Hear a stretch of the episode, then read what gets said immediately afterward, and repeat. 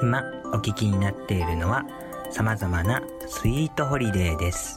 你现在收听的是百百中的 Sweet Holiday。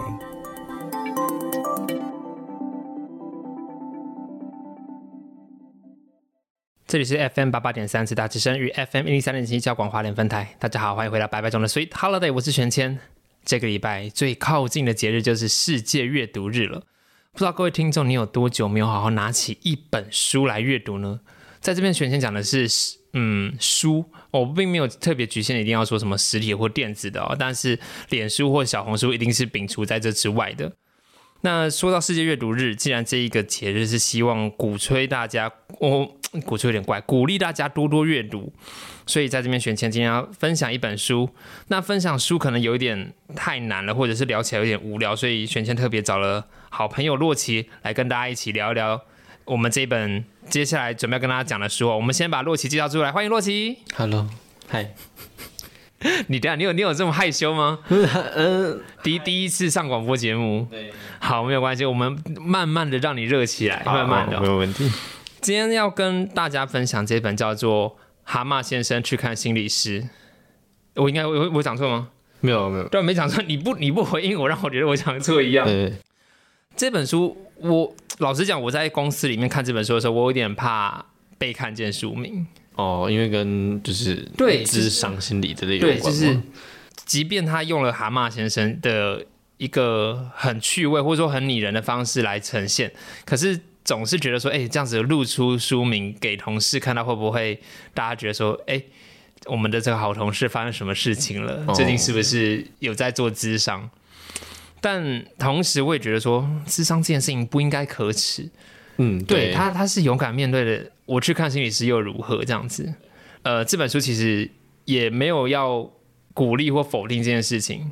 我这样形容是可以的吧？对，你会怎么样来介绍这本书啊？嗯，我觉得它会是一个让大家，就让读者们可以更好的理解心理智商到底是什么，嗯更让大家知道心理智商在做什么，什么样的人需要它，那要去做心理智商会需要抱有怎么样的心情、心态，你需要先知道自己是为了什么而去做这件事情的。我觉得讲到一个重点，为了什么去做这件事情很重要，因为光是翻开这本书才前三章而已，玄谦就有一点被打动到了。在诶，玄谦其实身边有蛮多有身心症的朋友，然后或者是有可能不确定他有没有身心症，可是就是会情绪低潮了好长一好长一段时间，然后这时候就是会觉得说，哎，你要不要去试试看智商师，或者是去看个医生这样子？嗯，那其实，在这一本书里面的，但扮但在这本书里面扮演医师那个角色，他叫做红鹤。对，反正是一只鸟类。鸟类的类对。鸟类的医师，他就很直白的跟了我们的蛤蟆先生跟主角说，是谁要来看医生的呢？那这笔钱该由谁来付呢？然后那哎，既然是你的朋友要你来的，我那你的朋友是不是才应该是我的病患呢？我觉得这地方讲的非常有趣，就是这本书里面其实他直接讲到一个重点，就是你去做智商是一个为了自己的事情，他并不是要取悦朋友的。对他的出发点这件事情，很多时候，很多听众，我觉得讲听众可能有点远，包括我自己好了，都会觉得说，因为别人不断的鼓励我、建议我做什么事情，而我去试试看。那蛤蟆先生其实在当时那种情绪低潮的状况下，就有点这样子的感觉。我觉得这件事情就是以看医生、看病这件事情来讲，就比如说我们呃去看牙科是因为我们牙齿痛，嗯嗯，去看耳鼻喉科可能是因为喉咙发炎、感冒、咳嗽、喉咙痛，都是为了改善自己。可是，在去看心理智商这种。不知道大家给心理智商附加了一层特殊的魔法滤镜，好像常常听到心理智商是就是不是出自己自己愿意，就觉得好像朋友觉得我不好，所以我来看，而不是我自己真正发自内心想要改善自己的情状况而来做这种智商、这种治疗。但我觉得有时候这种事情又有一点难去执行。就是我分享我自己的经验，那个时候我也的确情绪低潮，陷入大概一两周的时间。然后我也有透过那种网络上的忧郁量表去做个小小评鉴这样子，然后我也跟我男朋友讲好了，好，那我明天就去我们家附近的身心科去试看看。然后那个柜台跟我讲说，你没有预约的话要等哦，你可能今天等不到哦。我觉得，嗯，对我鼓起勇气来了，然后我等不到，那该我啊，或许来对不对？有点失落，其实蛮失落的，就是因为我觉得要鼓起勇气去看身心科，并不是一件容易的事情。就你怕你怕牙痛的人，你去面对牙医一定会很畏惧，然后，嗯，要去。不愿意面对自己的这个低潮的症状，所以你去看这张是也是鼓起勇气的。结果医生要排很久。对，嗯，我觉得医疗资源、身心科的医疗资源这部分，对于花莲这个地区来说。我觉得蛮明显的，影响蛮大的。就是像我曾经，我忘记是一年前还是两年前的事情。那时候想要看身心科，我记得是十月多吧。嗯。然后在网络上找到了一个比较花莲比较有名的身心科诊所，不是大大医院，不是慈济或门诺里面的呃身心科，是他自己的门诊门诊。对对。然后十月去看，他跟我说要排到六月，我真的快要疯掉。我等到六月，我已经先自杀。了好吗？呃，我觉得这样讲可能已经过过头了啦。但是这真的是，嗯，我我觉得不确定要到底。我我有听过一个说法，就是假设说你真的能够撑那么久，其实你也没有那么的严重。对。那如果说你真的非常的迫切有呃寻求心理师的协助的话，那你可能很快就去找其他管道了。这样子。对，真的要等像这样，就是等半年以上哎，等六八个月，我真的觉得这有点等太久。其实如果牙痛让我痛八个月，我也受不了。那在这本书里面，其实我们为什么会说他鼓励大家去认，就自己去看心理师？其实我在开头也很，毕竟毕竟我真的没有看过心理师。我们回到他的那个故事情节里面，病患蛤蟆先生他去问红鹤医师说：“你认为我会好起来吗？”医生回复他的是：“我相信你有能力变好。那虽然不一定能改善，但我保证。”一定有能，你保证你一定能拥有我百分之百的关注。对，我觉得这是一个很温暖的话。对啊，对，在后续蛤蟆先生也有发现说，就是只要在这个咨商师的时间里面，这个空间、这个房间里面，他的他就会获得咨商师的百分之百的关注。的确是。那蛤蟆先生也说，就是这好像是他从懂事以来第一次觉得有人那么愿意。关注，把眼神啊，把呃心情关注在自己的身上，这也让蛤蟆先生愿意讲讲出更多自己的事情，更愿意面对自己的心理的童年阴影。对，因为毕竟在我们的成长过程中，可能有些家庭可能。一方在外，一方在内，那你可能就有一半的关注，甚至在家里面的那一方还会忙家事。那甚至有一些小孩比较辛苦的人，他们可能双薪家庭，所以父母更是长期的不在你身边。那小朋友有什么样的遭遇或困难，其实家长未必能够第一时间的给予帮忙。然后，其实我觉得渐渐长大了，也能够理解当时家人的压力，就是说，当我今天工作已经很累了，未未必真的是。呃，身体疲倦，那可能是，可是我精神已经很涣散了。然后这个时候，我还要盯我小孩的作业，或者是我小孩还要跟我分享他学校的点点滴滴。然后对于已经成年的我，就觉得说这是一个什么小破事？对。然后你你要我继续给你百分之百的关注，好难好难。但我觉得这，嗯，我觉得以一个三十岁不到的小屁孩跟所有的听众们说要共勉是有点不太合理啦。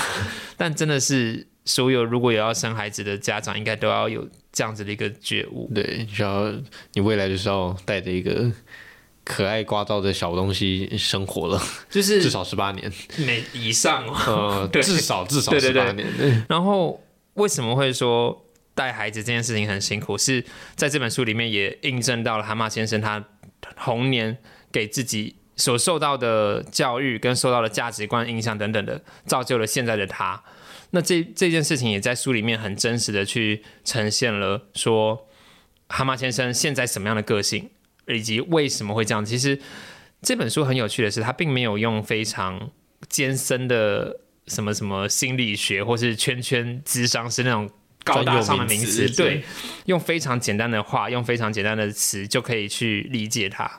我觉得像蛤蟆先生他在做智商的时候，蛤蟆先生也常常对智商是有很多疑问。对比如说当智商师讲出了一个呃心理学的专有名词的时候，蛤蟆先生也会说：“哈，这是什什么对对，那这部分我觉得很很能够让读者身历其境，就是说。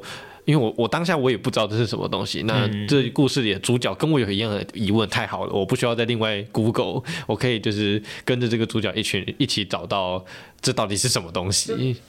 洛奇六印象有一些书，它都会画一个迷字号，然后在旁边有小小的注注。解对，但其实这本书没有，因为听众跟蛤蟆先生一样，都是无知的病患。因为我印象这本书有出现几个注解，可是他注解的是那什么什么一九多少年乡村音乐的歌词内容啊，或者是说什么呃，医生讲这句话是来自于民民歌剧的一句一句台词这样子。对，就是对于心理学专有名词，它基本上没怎么出现。我觉得这让阅读起来很轻松，对轻松很多，不会让人觉得在读一个艰涩的呃心理学论文。绝对没有，绝对没有。他你把它当小说来读吧。对，真的可以像童话故事读。对，那你不用真的想说什么，我需要透过它来自我激励、自我成长，其实没有必要。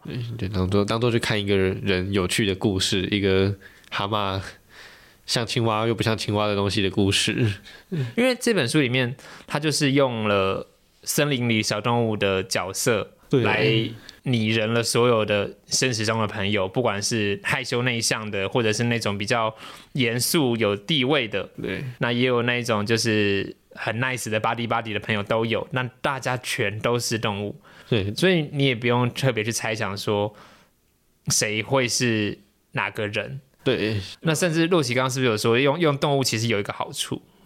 动用动物的好处，我觉得就是它很好去记忆，就是像蛤蟆在这整部里面，基本上蛤蟆讲的就是蛤蟆本人。对。那还有他有讲一个角色是老欢，那就是在讲他的一个朋友，就是他不会有很很长的名字，像我看某些其他心理书，他可能同一页出现了一个中文字，可能有十个 十个中文字的名字，他总共出现两次，我都怀疑这是不是同一个人，很容易会忘掉。对，而且有点，尤其是像那种呃外国人，他们的可能姓或名有一点点不一样，嗯一世、二世之类的，哦，我就觉得看的好痛苦。我我我看这一整章下来，十个人名，我根本不知道到底有几个是同一个人。这本书的简单就在这个地方，就是很专注的在他想要所呈现的这些呃动物成长过程，或者是你的心理。要到剖析，我觉得也没有到这个程度，。没有到剖析，就是讲讲他以前发生的事情，对所以会影响在到现在的人民并没有那么的重要的部分下，就把它置换掉了。演化，变成可爱的小动物们。真的。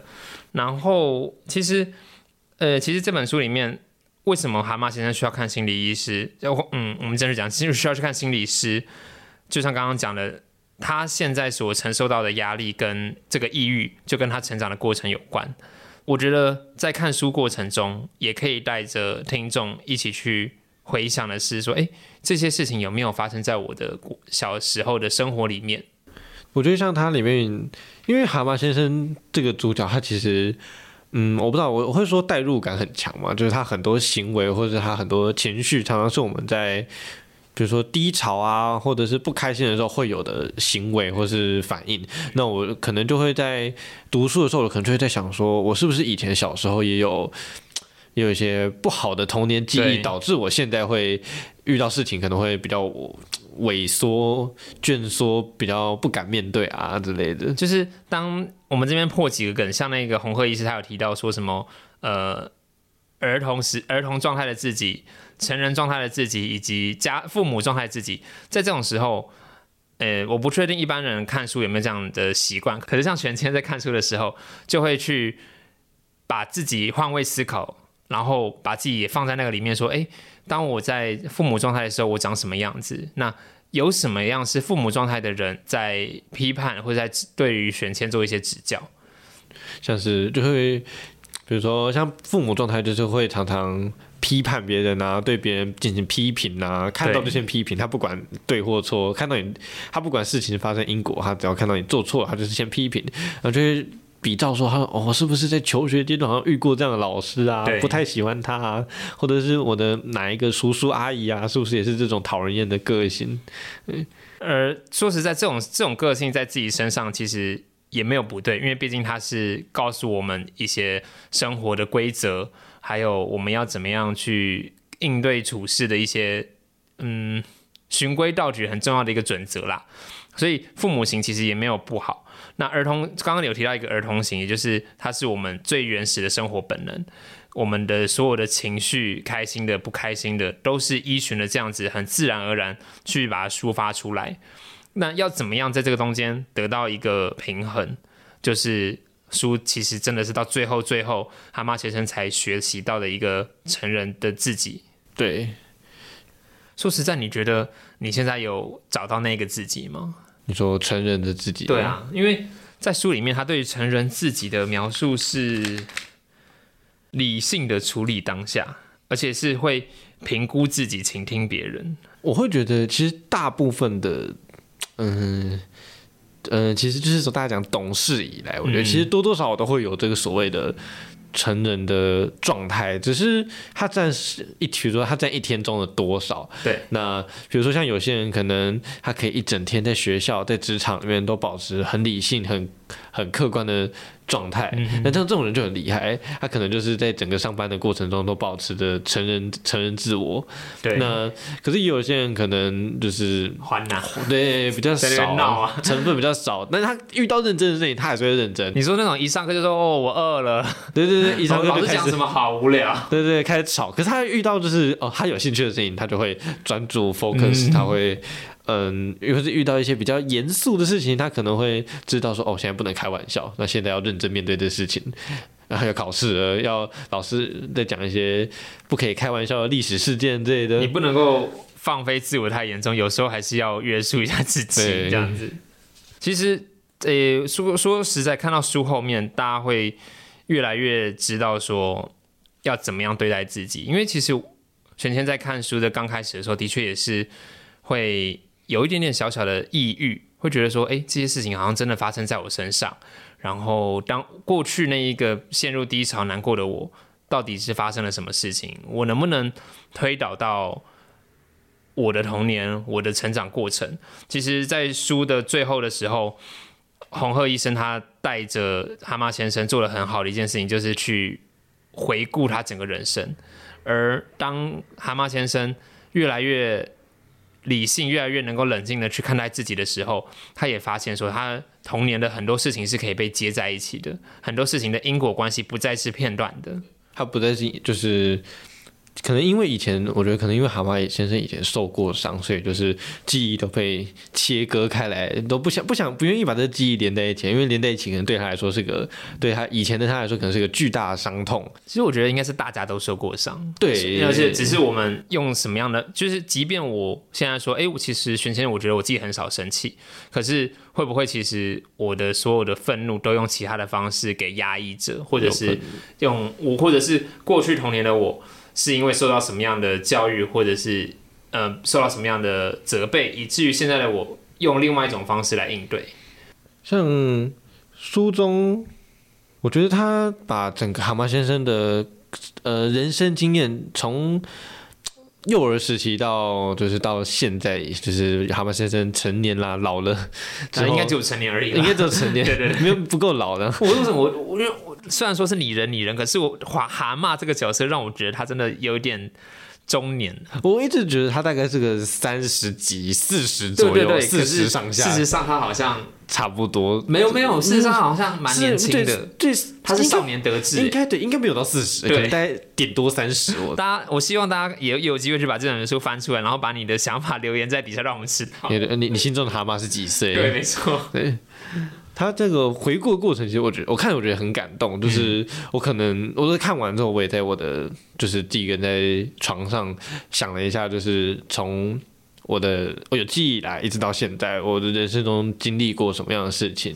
那遇到一些好的，遇到一些坏的，遇到一些好的当然很开心那遇到坏的，有可能就会想说，那是不是因为以前发生过这种事情，才让我现在遇到某些事情会做出特定的决定？对，比如说可能遇到以前可能有被陌生人骗过啊，所以遇到陌生人可能会比较害怕，会不敢社交之类的这种。呃以前跟现在的互相呼应，我觉得在这本书蛮重要的，而且也影响读者蛮深的。我自己个人我觉得被影响蛮到蛮多的。我觉得除此之外，还有一点的是，蛤蟆先生被引导，或者是被告诉自己的是，到底是什么样的事情造就了现在的你，以及很重要的是，只有你自己才能选择要不要继续过这样子的生活。对，我觉得很很揪心、很痛心的一件事情是，很多事情、很多挫折，我们思考到最后，那个坏人好像是我们自己。对，就是是谁让你现在这么不开心的？好，你可以，你当然可以说是欺负你的、霸凌你的同学，你可以说是那个漠不关心的老师跟家长，但是是谁让自己继续陷在这个情绪里面，想要让自己处在一个被害者的姿态？好像其实是自己，把自己把自己拘束住，把自己定义在一个受害者的角度。对，但是在这过程中最痛的是你不想承认这件事情，对，因为因为身上的痛是认真实在的，然后我又不能去责怪任何人，你就会更加格外的难受。但我们要怎么样去理性的做到这件事情，然后去跟过去原谅？我也觉得这是非常非常大的一个课题。蛤蟆先生在书中有就是原谅自己啊，或者是说放过自己，在那一段也是，就是智商师跟他说，就是只有你能够决定你自己想要活成怎么样子，你没有你要变成怎么样。我觉得这个部分在现实生活中也是，很多时候你自己，嗯，都是很多时候都是自己。决定自己想要怎么应对生命中发生的事情，或者想要表现出怎么样的姿态。嗯这本书其实分享到这边，我们应该还不算暴雷太严重，然后里面其实还有非常非常多很重要的，我觉得要要讲议题有点，它不它其实不议题，可是就是呃，它其实在应该在心理智商里面应该是很基础的几个大方向，对，然后非常的推荐大家可以找出来把这本书找来看，现在诶，选现在台北的图书馆里面其实还找不到。那去个成品，或是我是在成品买的啦。我在金石堂买，但是这些这些不在哪里买不重要啦，重点是这本书其实你要拥有或传阅，其实都还蛮值得的，因为它其实我觉得也是适合拿出来再多翻几次的书。对，是第一次读完，然后选前第二次的时候也做了三四页的笔记哦。对，我觉得在就是在，我觉得这本书很，呃，很多书都是啊，但我觉得这本书有一个特质，就是在不同的时段或遭遇不同的事情的时候，读这本书的想法会不一样，没有错，没有错。不一样的感受，就可能会原本会觉得说，蛤蟆就是。这点事情不足为奇，但那后来你就会发现说，我好像自己也在经历这样的事情你情，会跟着他一起同仇敌忾之类的。一起受难，对没错没错，没错。那说到最后，要不要去看心理师，或者是找一个强而有力的朋友，好好的聊一聊？其实我们觉得这件事情还是握在自己手上了。就只有你能决定自己自己的去路。对好，那今天故事分享到这边，也算是呼应了一下我们的这个世界阅读日，看看听众朋友没有在故事的有没有想要跟大家一起分享你所最近读的一本书，欢迎在留言区跟我们一起分享。那洛奇有没有有没有什么样的一首歌是可以你最近在听啊，或者是你觉得可以分享给听众朋友的呢？嗯，我个人最近在听八三幺的《致青春》，真的是非常符合你这个年纪应，该要听的歌。十九，高中生还是。对，我觉得听这首歌就是他，他开头就很慷慨、很激昂，就是有种有种孤独的感觉，但也有种就是啊，这就是青春，自己有点像自己一个人奋斗，但是在寻找远方的远方的梦想这种感觉。老实讲，我很想要问的是，八三要什么时候长大？哇，我觉得他这样很好啊。一直以来最到到目前为止所出的歌曲，大部分都是这样子，就是呃暑最后一个暑假，然后要长大了，然后还有青春纯纯的恋爱，就是这一类的。蛮蛮不错的。他的这他听众会喜欢，就会喜欢好一阵子吧。我会真的是好一阵子。对，就是反正就是青春的时候可以体验当下啊，当年纪大一点之后可以回味青春嘛，对不对？的确是，的确是。把那个青把那个在精华年代吃的死死的。那我们这首歌《致青春》分享给大家，那就跟听众朋友们说声拜拜喽，拜拜。